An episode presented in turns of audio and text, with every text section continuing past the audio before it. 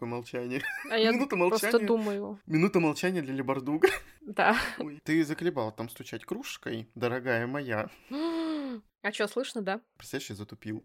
Кто мы, что мы, кого мы? Ладно. Блин, ржака, что-то уже пошло не так.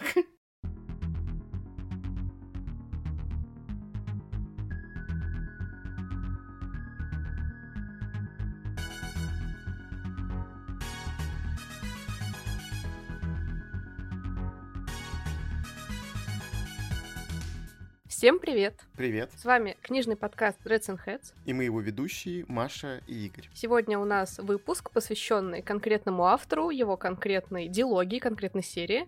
И Мгм. это фэнтези Ли Бартуга, которая у нас неофициально называется вроде как дилогия Николая.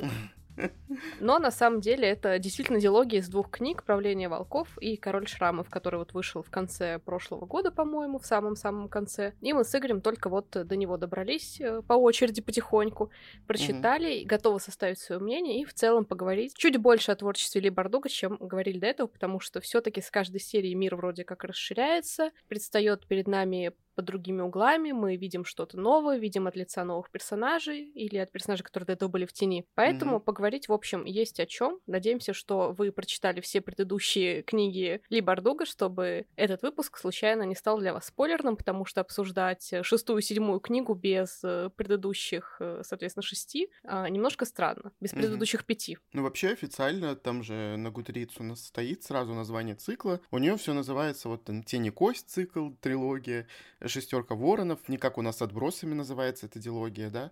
Шестерка Мгм. воронов — это дилогия, и Король шрамов — это еще одна дилогия, как раз-таки а типа про Николая, но на самом деле, если у нас действительно в России называется дилогия Николая, этот э, цикл, ну, как дилогия вот этого, то это странно, потому что, ну, Николай там не на первых местах и не на первой роли, так скажем. Да, действительно, будет странно, если вы вообще не читали ничего у Либардуга и слушаете выпуск про шестую и седьмую книги. Поэтому все равно мы как бы постараемся спойлеры не задеть какие-то, не задеть какие-то важные мировые вот эти вот перипетии и сюжет сильно, но все равно, то есть, ну, будут спойлеры, действительно, потому что есть что обсудить, и есть претензии, которые вот уже касаются именно э, окончательного сюжета, который был вот именно в дилогии, поэтому будьте осторожны.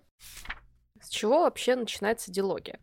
После событий всех предыдущих книг э, страна Равка оказывается в еще более сложном положении, несмотря на то, что эта страна известна тем, что в ней а, власть имеют все-таки греши, то есть маги, которые в какой-то момент после предводительства Дарклинга стали занимать там значимое место и называться второй армией даже официально. А сейчас Равка находится в более жесточенном противостоянии, чем обычно, а, сразу с двумя государствами, которые с ней соседствуют Мгм. и король Николай, который является одним из главных персонажей этой трилогии, дилогии, ди- дилогии, надо это запомнить, должен а, как-то из этого конфликта вырулить.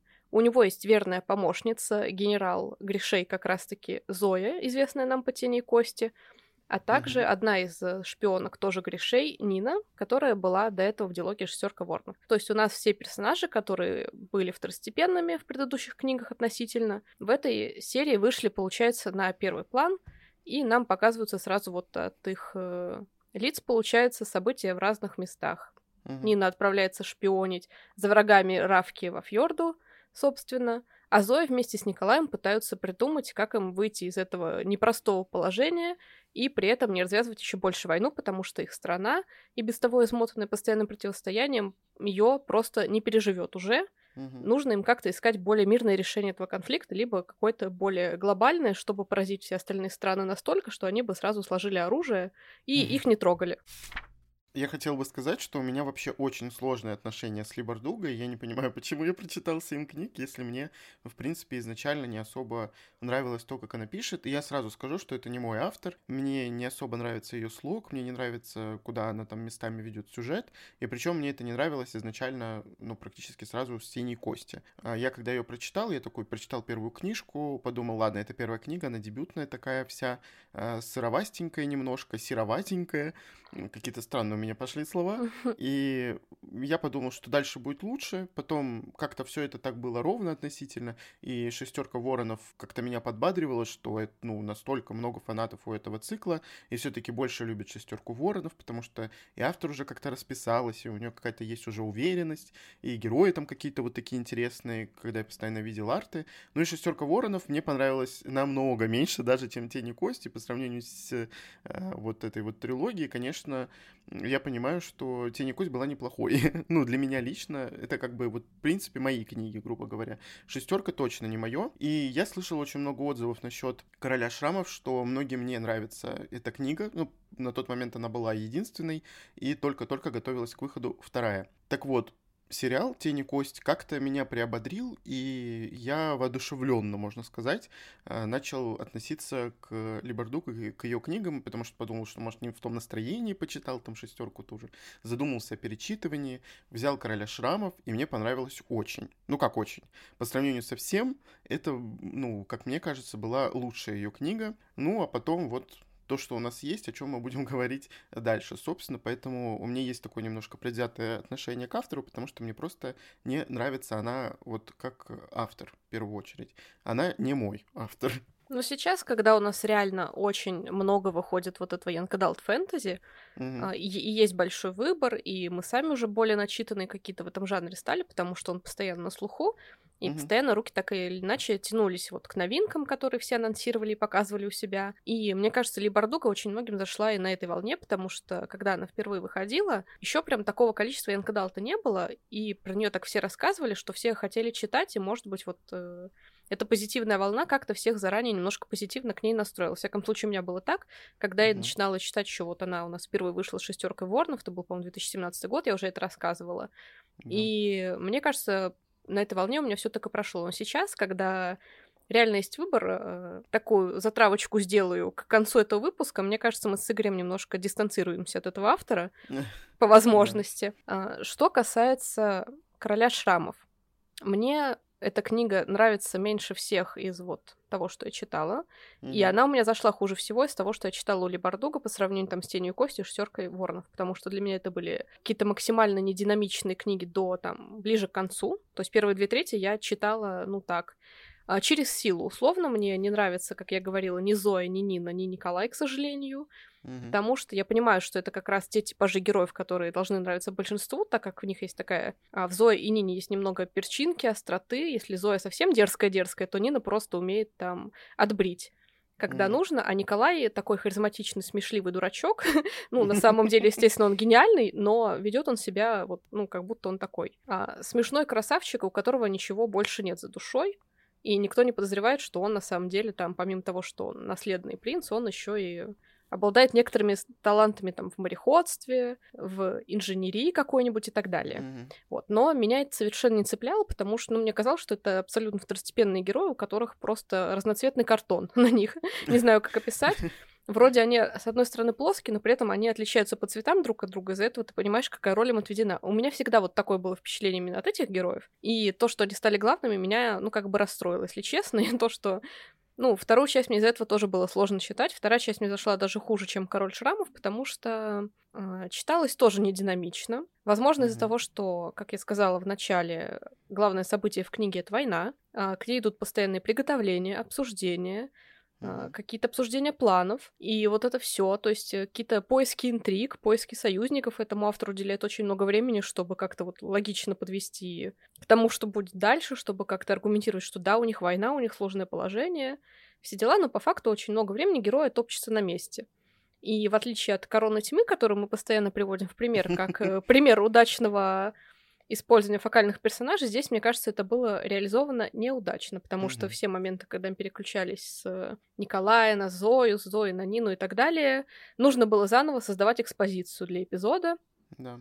что Сейчас там Николай находится во дворце, он выслушивает кого-то, потом он идет туда-то, в это время он думает об этом, и вот он в конце встречает кого-то, хоп, мы переключаемся на Зою, и снова надо объяснять, где находится Зоя, с кем она, что она думает в этот момент, что чувствует, потом внезапно отсылки к прошлому, рефлексируют, герои очень много рефлексируют в этой книге, и в каждом реально вот эпизоде, когда на них заново переключаются. Если честно, очень это тяжело было читать, потому что большую часть э, кусочка за определенного персонажа ты тупо вникаешь в обстановку. Mm-hmm. Это не очень хорошо, как мне кажется, несмотря на то, что определенно нужно создавать картинку как-то перед глазами читателя, но мне кажется, для этого нужно использовать что-то другое.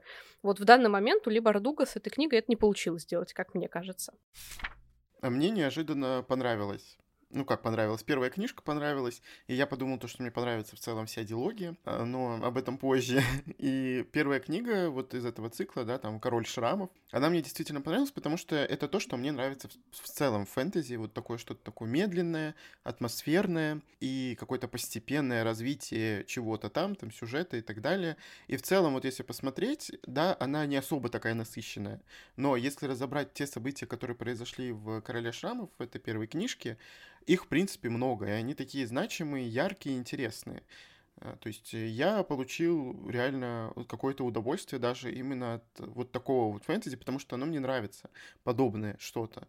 Не могу сказать, что я фанат каких-то персонажей, у меня вообще нету такого. Вот мы с Машей недавно обсуждали момент, что у меня нету какой-то привязки к персонажам практически никогда.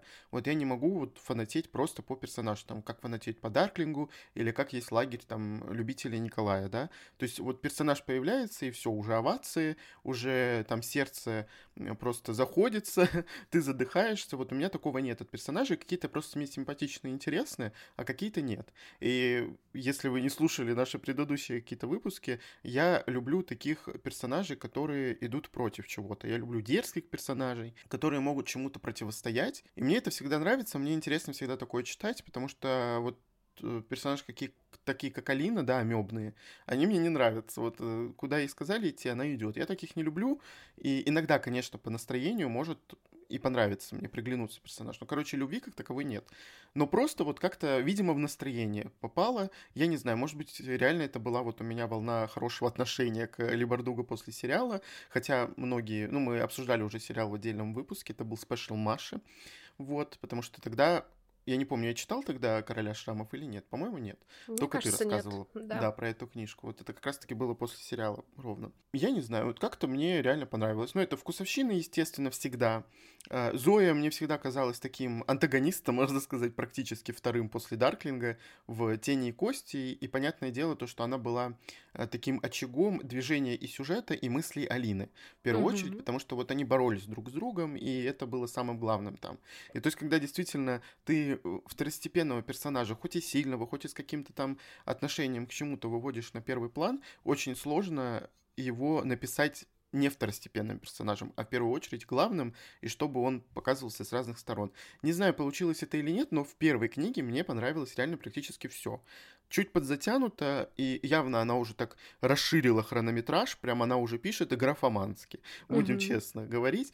И плюс, когда ведется повествование от трех лиц, конечно, которые раз, в разных местах находятся, как Маша правильно сказала, ей приходится постоянно все это выписывать, и то есть поэтому книги большие, и поэтому в книгах много воды. Кажется, что много воды, если ты смотришь трезвым взглядом, а не, ну, фанатским как бы, потому что я видел много хороших отзывов и на вторую часть. Вот, поэтому я даже не знаю, я был доволен. И Естественно, чего-то подобного я ждал от второй книги. Мне вторую книгу, как и первую, было также скучно читать. Вот мне очень mm-hmm. неприятно это говорить, к сожалению, потому что когда скучно читать, это, мне кажется, самое худшее, что может случиться, потому что если тебя кто-то бесит из героев, ты все равно на вот этой жопной тяге раздражения как-то несешься по страницам, Да-да-да. и все равно как-то акцентируешься на действиях, там, на чем-то таком сюжетом. И здесь э, каждый раз я просто пролистывала страницы, очень медленно думаю, господи, ну когда что-то начнет происходить? Причем, говорю, мне еще не нравятся некоторые персонажи, не в плане, что я их ненавижу, а просто мне за ними скучно наблюдать. И поэтому mm-hmm. скучнее всего мне было читать за Нину, если честно. И поэтому каждый раз, когда я оказывалась на главе с ней, я такая, о боже, снова вот это вот, снова вот здесь я буду, снова эти какие-то непонятные светские ужимки, вот это введение в экспозицию, снова рефлексия про то, что мы уже читали. И, короче, это меня так раздражало, если честно, не в плане, что я прям бесилась, а в плане, что меня не увлекало ничего. Кроме нашего выпуска с Игорем, вот этого, меня ничего не мотивировало читать эту книгу. Даже то, что я ее как бы купила в бумажном виде, она занимает огромное количество на книжной полке, если честно. Mm-hmm. Она прям жирная. А, реально ничего не увлекало читать, и это очень грустно. И что хочу еще сказать. В этой идеологии очень видно, особенно во второй книге, как автор, взяв какой-то перерыв на сериал, на что-то еще и так далее, возможно, на помощь со сценарием тогда, в те годы, она mm-hmm. поняла, чего хочет ее фанбаза, чего хочет ее аудитория, и она стала сильнее на это напирать. Мгм. Как-то в этой части прям видно, что автор почитала, что, хочет, что хотят фанаты, кто из героев им нравится больше, Мгм. и она стала вводить такие некоторые линии, как будто вот э, ради дополнительных аплодисментов, что ли, не знаю. Ну вот у меня, э, как бы сказать, это, конечно, мои какие-то ожидания, и, возможно, они неправильные. Э, Когда ты читаешь там первую книжку, тебе она нравится в целом, ну ты знаешь, что это не первая книга автора, и то есть, ну, хотя бы такой же уровень будет и у второй. Я думаю, что я не один такой, и все равно есть какие-то ожидания от книги. И плюс к тому, э, это же все-таки диалоги, да, у нее есть какой-то, видимо, там глобальный сюжет, который завершится, и по сути вторая книга должна быть такой какой-то еще более динамичной, ну или хотя бы на том же уровне. Но тут ты читаешь, читаешь, читаешь, а там нет ничего, там нет сюжета, его нету, понимаете, вот там просто вода, там его нет. Читаешь, вот, видимо, только фанатам как бы радостно, потому что у них есть любимые герои, им интересно за ними следить. Но в случае этой книжки, если посмотреть трезвым взглядом, ты понимаешь, что ты читаешь просто какую-то пустоту. Я понимаю, конечно, что любая книга а, из фэнтезийного жанра, где есть какие-то войны, а, ну, любая книга будет подготовкой, и эта подготовка будет скучной. Но если эту подготовку Мгм. убрать, в принципе, ничего не случится. Мы ничего не потеряем, если мы уберем эту подготовку. Это она пыталась показать масштаб того, что происходит. Но по итогу то, что происходит в конце, этот опять масштаб э, превратился в какой-то пшик. Как мы говорили вот недавно в выпуске об, об одной книжке, может быть, мы хотя бы тут избавимся от этого имени. Да-да-да, мы не будем называть этих имен. Да, мы уже устали. Э, Вот это тоже превратилось в какой-то пшик, и когда ты читаешь концовку, особенно когда ты читаешь концовку и видишь, что автор реально идет на поводу у денег, возможно, у издателя своего. Мы не знаем, какие у них отношения, и что они Да. там от нее просят, и просят ли вообще. Ты понимаешь, что человек пытается выжить просто из всего, всех этих образов, из этих всех персонажей по максимуму. И ты понимаешь, насколько сильно притянуто за уши все то, что было в этой книге, а эта книга, по сути, была просто мостиком. Эта диалогия была мостиком к третьей части про шестерку воронов. И когда ты Мгм. понимаешь, что это действительно так, ты думаешь, какого, простите меня, хрена? Вот просто, извините, какого вообще? Зачем это было нужно делать? Это было нужно делать. Вообще есть такая вот связка какая-то? И я понимаю, что для фанатов это радость. Да, в любом случае, им радостно почитать там очередную книгу про э, где есть Зоя, Николай там и так далее. Ты дальше продолжаешь это тянуть, потому что это читают, это хотят видеть. И мне кажется, американская аудитория, она прям, прям вот любит вот этих персонажей, им больше ничего не надо. Даже если в в книге будет вода какая-то кромешная постоянно. Вот им больше ничего не надо, вот только вот дайте нам персонажей, которых мы любим. Все, пожалуйста. Э, Она это дает. И вот э, совсем у меня плохое отношение к этой части. Э, И не то, что даже может быть, у меня был какой-то предвзятый нет, я был воодушевленно настроен. У меня никогда нет каких-то диких ожиданий, в которых я разочаровываюсь. Но тут я понимаю, что сюжета нет, что книга пустая, что там ничего не происходит, что вот Маша говорит э, постоянно вот эти вот вливания и выливания из э, сцен, э, потому что герои находятся в разных местах. И ты понимаешь, что это просто вода, чтобы вот просто напомнить, а где же находится этот персонаж, потому что ты не запоминаешь, блин, где он находится, так как там куча воды, и из этой воды надо как-то еще выбраться и не захлебнуться. Я, походу, захлебнулся, но если я разговариваю, то значит нет. Поэтому, ну, я не знаю. У меня еще много есть э, по списку претензий к этой части, про которые мы тоже будем, надеюсь, говорить здесь. Но первая претензия вот именно к этой книге, именно к правлению волков, что эта книжка нужна была только для задела на продолжение. Больше ничего. То есть она ни- никак не завершает никакой сюжет. То есть мы ни к чему не приходим по итогу. Мы ничего не решаем. У нас все как было, так и осталось. У нас как, как были какие-то конфликты, так они и остались. Все. Это пусто. Просто это можно, вот сюжет э, правления волков можно пересказать, мне кажется, в двух предложениях, и будет все нормально. В двух предложениях, которые в самом конце книги, которые, собственно, говорят о том, чем будет заниматься кто-нибудь в шестерке ворон в третьей. Мгм, Всё. Да, да, да, да, так и есть. У меня помимо этой претензии две еще есть основные такие, за которые, конечно, голову с плеч, скорее всего, сносить не нужно, но мне они не понравились. А. Первое это то, что автор решила изменить а, лор, то бишь мир, который она сама выстраивала и создавала. А Мгм. в этих книгах я говорю про даже не тот случай, когда у нас внезапно расширяется карта, и за ее пределами появляются какие-то новые страны, про которые мы не знали. Я Мгм. говорю именно про изменение каких-то устоев, которые автор сначала вводила. В принципе, в «Короле шрамов» э, тоже такое было один раз. Это вот самый главный там ключевой поворот. Э, Если вы читали, вы понимаете, о чем я. То, что нам казалось как бы легендами, автор немного по-другому раскрыла. Но а, в правлении волков она как будто стала искать ключики к тому, чтобы дать героям вандервафлю, условно. То есть это волшебный пирожок, который всех автоматически превращает в Мэри Сью, потому что это что-то уникальное, скажем так. То, чего не было во всех предыдущих книгах. Угу. А, приведу просто пример. Допустим, если вы читали Король Шрамов и вы читали Правление волков, вы знаете, что Нина вынуждена маскироваться с помощью магии. А, в Тени Кости также был описан этот прием, и в Шестерке Воронов был описан этот прием маскировки, где нам говорили, что он действует короткое время, что он да. очень необычный, потому что мастеров такого дела один-два, наверное, на весь мир. Может быть, там чуть больше, но все равно их очень мало. И это требует как бы очень большого количества сил, мастерства, все дела. В общем, э, Вандервафля такая, кратковременного действия, забудьте. В следующих двух книгах она становится как бы вечной, легкой, интуитивной. Она получается практически у каждого, кто обладает, скажем так, зачатками к ней. И если честно, вот использование вот этого ради удобных для автора сюжетных моментов немножко расстроило. Mm-hmm. Потому что, ну, мы с Игорем оба помним, что это действительно такое давало большое преимущество, и поэтому оно mm-hmm. было ограничено ради как раз того, чтобы, ну, условно, почему в «Властелине колец» никто не полетел относить кольцо в Мордор на Орлах? Потому что было ограничение. Да. Тут было так же, но потом в какой-то момент автор разрешил лететь на Орлах, и все было хорошо, условно. Это как бы немножко подрастроила, потому что это действительно легкий путь, который лишает каких-то, да, возможно, да, да. новых сюжетных поворотов, сюжетных особенностей, сложностей. Ты не переживаешь за героев, потому что у них все получается легко. Угу. И получается у них легко, собственно, потому что они также приобретают новые способности, которых также ни у кого в этом мире не было. И только наши главные герои этими уникальными способностями начинают обладать. В том числе они получают одну из способностей от уникального существа, которого в этом мире тоже никогда до этого не было известно. Его представители mm-hmm. нигде больше не встречали. И у меня как бы с этим тоже есть ряд вопросов. Почему так произошло? Откуда вот это все взялось, если этого не было раньше? Почему придумали вот именно это существо, если его до этого в мире никто не знал, не слышал и так далее? Mm-hmm. Только для того, чтобы оправдать э, суперсилы героев, которые вместо там роста, борьбы и так далее просто щелчком пальца что-то делают. Ну, то есть э, рост героев в этом плане отсутствует, потому что им просто вручили вот на блюдечке эту способность какую-то, ключик э, к выходу условно.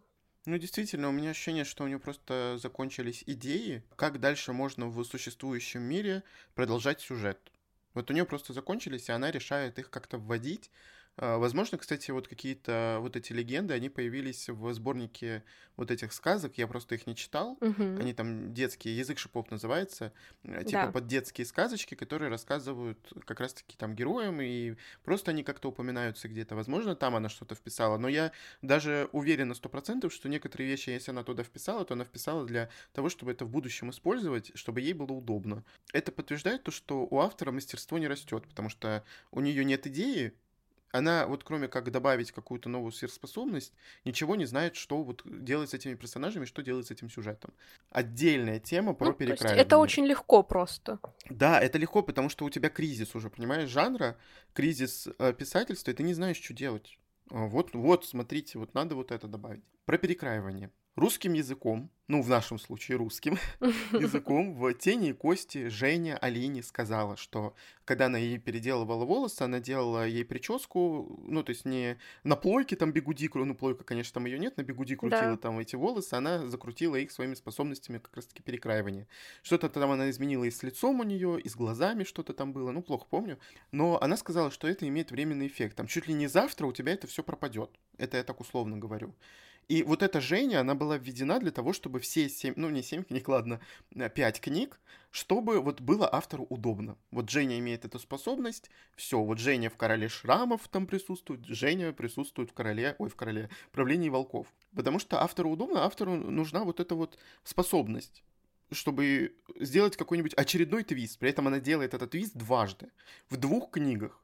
Ребят, вот я когда это прочитал, меня начало бомбить настолько. Вот просто ты делаешь одно и то же в двух книжках. То есть первой книге был такой, можно сказать, обман, да, вот с этим перекраиванием. Мгм. И когда человек, ну ладно, Женя была рядом с этим человеком, а, то есть она в теории могла что-то подправлять, Ну что-то да. доделывать. Но автор это не описывал. Это ощущение, как будто бы он месяцами ходит в этом виде, в перекроенном, то есть полностью перекраивание э, внешности человека на другую. Ходит бесконечно. Нина, которая уехала просто месяцы назад в этом образе, она там и существует в этом образе все две книжки. С ней ничего не происходит, у нее никуда не девается этот образ.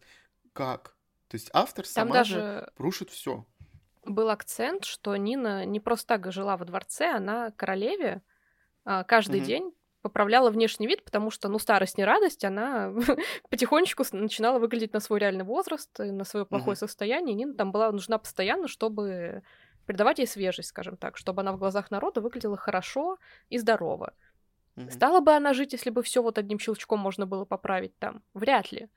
Ну да. И к тому же, по-моему, Нина, кроме этого, больше ничего не делала. То есть это была единственная такая способность, она хорошая портниха, как это у них называется, и больше она ничего не делала.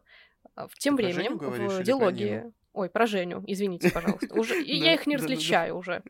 Тем временем в третьей диалогии, получается, вот в этой третьей серии появляется персонаж, который также обладает способностью ткать, портняжить, я не знаю, но при этом он еще и потрясающий целитель.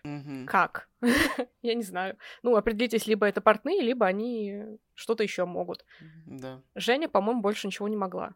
Не-не-не. Она больше и не нужна, Лебардуга, кроме как из-за этой способности. Ей больше не надо. Женя там так прибегает, когда нужно, э, когда нужно Лебардуга что-то сделать, и убегает сразу же, потому что как-то на сюжет она особо не влияет. То есть она в тени кости как-то хотя бы имела, знаешь, вес какой-то. То есть ты даже с какой-то стороны за нее переживал. Да, у нее там есть своя личная драма, но она настолько там на каком-то фоне, что ты чувствуешь, что она чистый инструмент просто для нее, и больше ей ничего не надо.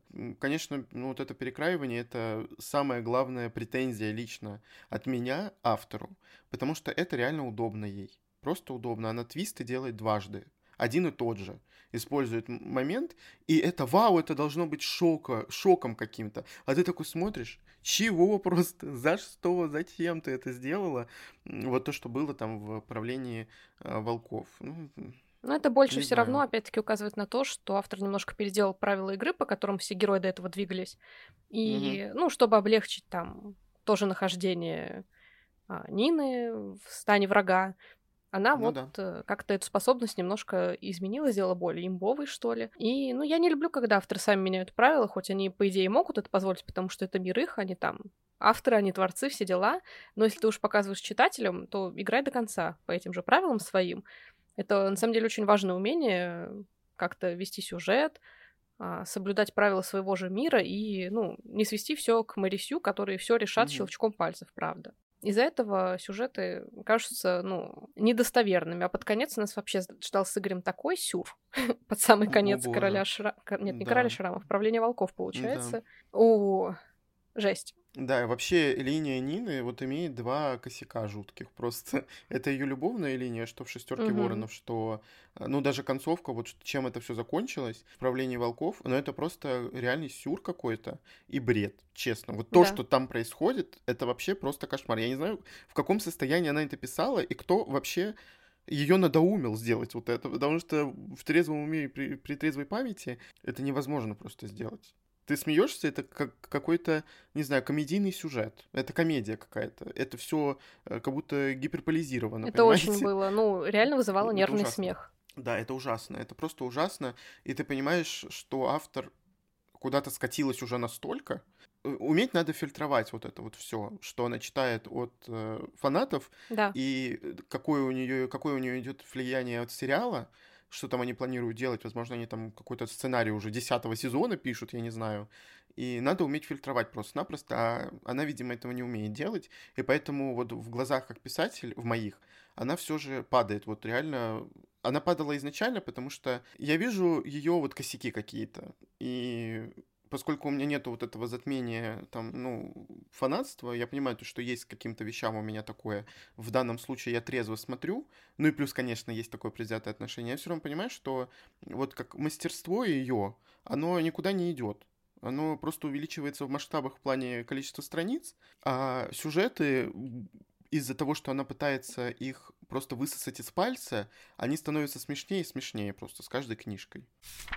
Я, как человек, которому понравилась шестерка Ворнов, скажу, что мне было очень обидно читать вот эту дилогию в плане...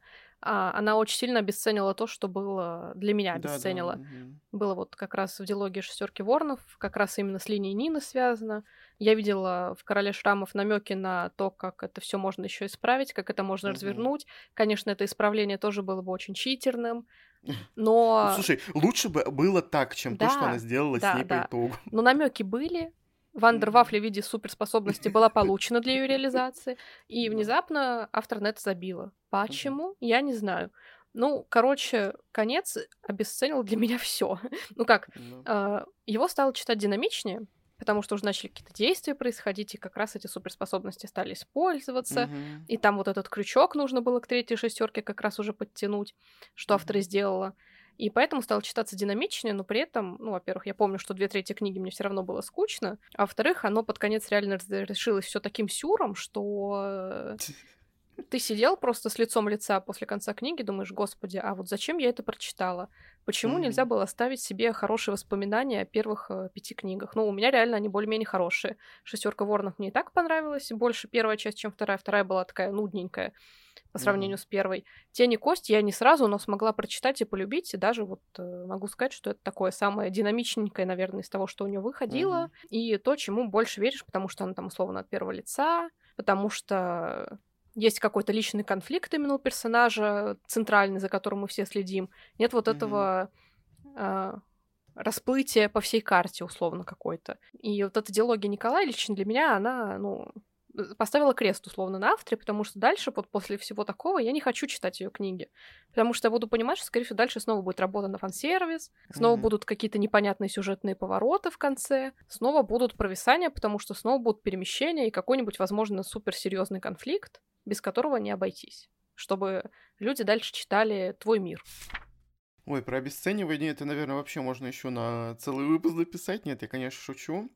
Но вот реально по моим ощущениям, она вообще обесценила глобально весь сюжет трилогии. По сути, ее можно выкинуть уже сейчас спокойно. Но если так подумать, я бы, наверное, ее перечитал, и мне кажется, я бы остановился бы на этом. То есть вот мир, вот какой она его показала, каким она его там показала, он мне нравится, в принципе, сейчас уже, если сравнить с э, вот этой вот э, последней книжкой, седьмой из этого цикла. Но реально, когда она снова использует тех же персонажей в течение уже семи книг, и использует их настолько скучно, настолько для того, чтобы э, порадовать читателя, настолько неестественно как-то, и ты видишь, и что у нее вроде кризис идей, а вроде она не может просто отойти от этих персонажей, потому что э, их хотят видеть читатели. Но это глупо, надо уметь останавливаться просто-напросто. Вот то, что она сейчас собирается делать, видимо, останавливаться она не умеет. А это уже грозит тем, что, ну вот мы видим во второй книге, если трезвым умом все-таки взглядом на это посмотреть, она будет дальше вот э, обесценивать все, что было до этого. Это плохо, потому что, блин, вот тот конец и та зацепка на продолжение шестерки воронов, она реально глупая. Мне кажется, хватает этой идеологии, чтобы любить этих персонажей до сих пор, а не потом жалеть, что да. она просто все перековеркала, все перечеркала, и по итогу изменила правила 500 раз, правила игры. Понятное дело, да, Маша права, что это ее книги, и она имеет право делать с ними все, что хочет. Ну, какой-то трезвый взгляд все-таки должен быть, какая-то логика должна работать. Когда вот она использует тех же персонажей, просто вот они что-то там пришли, что-то там сделали, посидели на заднем плане, ну это так тупо, господи, это так дешево, вот это, это дешмански выглядит очень, я не знаю, как объяснить. То есть, когда автор умеет останавливаться, когда автор умеет поставить точку, это, наверное, самое лучшее качество для писателя. Да. Э, потому что продолжение с э, какими-то теми же персонажами, или там они появляются на заднем плане, э, это уже и выглядит, во-первых, да, опять же таки, как фан-сервис, и то, что она не может их отпустить, это глупо. Э, поэтому, Либердуга, поставьте, пожалуйста, точку. И вообще отдельную тему хотелось бы завести про Дарклинга. Ребят, вот честно говоря, он для меня уже локальный мем. Когда он появляется на страницах книг, ее сейчас последних, я смеюсь, я просто ржу, потому что вот какой его образ был в первой трилогии, надо было его там оставить. Вот, пожалуйста, оставила бы ты его там, и не трогала ты бы его больше. Ну, Хочешь сказать, знаю, отстань сделай... уже от Сашки, он и так натерпелся у тебя там. Да, но, но оставьте, пожалуйста, оставь ты его, зачем ты его дальше используешь, потому что он реально уже выглядит смешно. И сюжет с ним в э, последней книге, он тоже напоминает дикий сюр, там вообще непонятна мотивация персонажа, там вообще да. ничего нет. Там все герои, они расплылись как вода, у них нет ни пути какого-то героя, у них вообще нет, у них изменений нету, у них характеры как-то потерялись, они стали какими-то, я не знаю, все играют под дудку автора, но в данном случае играют очень плохо. Э, Дарклинг просто мем. Вот я понимаю, что его очень многие любят, его очень многие любят. У него огромная фан-база, что аж выпускается графический роман скоро совсем. Про его прошлое, по-моему, Господи, я успела забыть об этом. Да, да. Теперь я вспомнила, и снова стало плохо. Это реально плохо, потому что, потому что она сейчас ну, будет писать вот этот вот сюжет, придумывая его на фоне вот того, что уже сейчас есть, а не а, по его истории, которую она его закладывала изначально. Но это тупость. Это сразу чувствуется, что это шито этими белыми нитками Фанатскими торчащими. нитками. Фанатскими, да, нитками, и причем они торчат. Просто, господи, вот и задел на продолжение, и то, что происходило с Дарклингом в этой книге, ну это это комедия, это просто комедия. Мне кажется, она перешла в другой жанр. Не, линия Дарклинга, это, это было просто, это было нечто. Зачем оно было, для чего оно было, как оно под конец было. Да, как оно под конец было. Оно что было в «Короле шрамов», мне уже ржать хотелось, просто как коню. А что во второй там части, ой, все, пипец, до свидания, это кошмар. Это просто кошмар. Я готов поставить этой книге единицу. Вот просто за то, что это превратилось в комедию. Пожалуйста, поменяйте где-нибудь жанр. Комедийная фэнтези. Юмористическая. Юмористическая. Вот это больше походит на действительно ту ситуацию, которая есть. Подводя итог, лично я хочу сказать от себя, что для меня эти книги были максимально посредственными, неинтересными, скучными, неувлекательными. И поэтому я бы, честно говоря, предпочла остановиться на вот предыдущих пяти книгах. Мне кажется, этого вполне достаточно для того, чтобы показать мир, который нам всем понравился по вот первым, собственно, книгам, потому что mm-hmm. там было, были аллюзии на реально существующие страны, были использованы какие-то интересные элементы, есть магия, которая разбивается на несколько типов. Это все было интересно. А, но сейчас уже идет непонятная какая-то эксплуатация этого мира, и невозможно да, постоянно да, да. это эксплуатировать. Вспомните сериал «Сверхъестественное», я не знаю, в котором тысяча и один сезон, и, ну, не знаю, как много людей дошли до конца, и в конечном итоге вот такие растягивания, они приводят к тому, что мир разживает сам себя. Это очень грустно. Лучше закончить на хорошей точке и поставить mm-hmm. ее и уйти, скажем так, э, ну, красиво, да, чем э, постоянно, постоянно эксплуатировать одно и то же, пока оно не превратится в тоненькую серую ниточку, и, ну, читателям будет нечем восхищаться, они от всего устанут, и ты сам в конечном итоге себя изживешь, будешь ненавидеть то, что ты пишешь. Ну, mm-hmm. вы понимаете, в общем, мою мысль, но мы живем в коммерческом мире, поэтому такое идеальное развитие там, к сожалению, невозможно. И я скажу так, что я не хочу читать дальше ничего у Ли Бардуга, естественно, вот это нечто про Дарклинга я пропущу в любом случае, хотя, мне кажется, оно у нас не выйдет, скорее всего, потому выйдет. что... Почему? Житие святых выйдет. не вышло, например. Ну, может, еще выйдет, мы же не знаем. Ну, графический роман это достаточно дорогая штука. Ну, дорогая, посмотрим. но сколько прибыли приносит Либардуга? Ну, книги, да. Графический роман пока непонятно, надо посмотреть будет. В общем, поэтому мне хочется просто открывать для себя более яркие, интересные миры, где будут более какие-то, может быть, деятельные злодеи, где будут интересные сюжетные линии, где будут герои, которым ты сможешь как-то сопереживать. У Ли Бардуга реально не было персонажей, которым я могла бы прям а, сопереживать так. Ну, мне хочется чувствовать вот эту связь с героями. Если не хочется по ним фанатеть, то хочется просто, ну, реально переживать за них, читать, читать, mm-hmm. потому что ты будешь э, не в себе, пока ты не узнаешь, что с твоим там понравившимся тебе героем или интересным героем, все нормально. Тебе хочется mm-hmm. вот этой какой-то связи с книгой. Здесь связи с книгами у меня больше нету, к сожалению. Поэтому, мне кажется, на этом в ближайшее время, во всяком случае, наши отношения с этим автором закончены. Мне, конечно, хотелось бы, чтобы она перестала вот городить вот это непонятно что, э, надстраивать этот мир уже просто из каких-то кусков не пойми чего. Как бы у нас есть легендарная одна Машина фраза, которую я не буду здесь повторять, про бульдозер. Вот, но здесь вот э, надстраивание это абсолютно выглядит ужасно, плохо, дешево, некрасиво, и это все видно ну, видно, по крайней мере, вот э, реально взглядом вот человека, который не особо фанатеет, э, трезвым, короче, взглядом. Хотя Король Шрамов реально мне понравился. И мне бы хотелось, чтобы это было все на уровне хотя бы этой серьезности, а не комедийного какого-то сюжета и бреда, а, какого-то сюра и так далее. Я разочарован, хоть я и был чуть-чуть очарован после сериала. Это все у меня просто отвалилось, и я, ну, понимаю, что реально не просто так. Мне это все изначально не особо понравилось. Возможно, когда-нибудь захочется мне перечитать «Тени кости», возможно, когда будет настроение, перечитаю «Шестерку воронов» и смогу как-то полюбить этот сюжет. Не знаю. Я не хотел бы, наверное, реально больше читать продолжение. Возможно, «Шестерку воронов» я не буду продолжать читать, хотя кто его знает, какое там будет время и что там будет происходить. Да. Очень грустно, а, к сожалению. Хотя вот у, у мира реально были какие-то предпосылки, что он будет не то, что даже расширяться, а то, что он будет действительно интересным и не таким тупым, как сейчас она его выставляет. И то, что не будет все делаться по прихоти автора, но Либердуга это не тот автор, видимо, и она не может вытянуть ту ответственность, которая у нее есть. А она может дальше высасывать все эти сюжеты из пальца и лить воду. Вот такие я не побоюсь этого слова, слова говорю.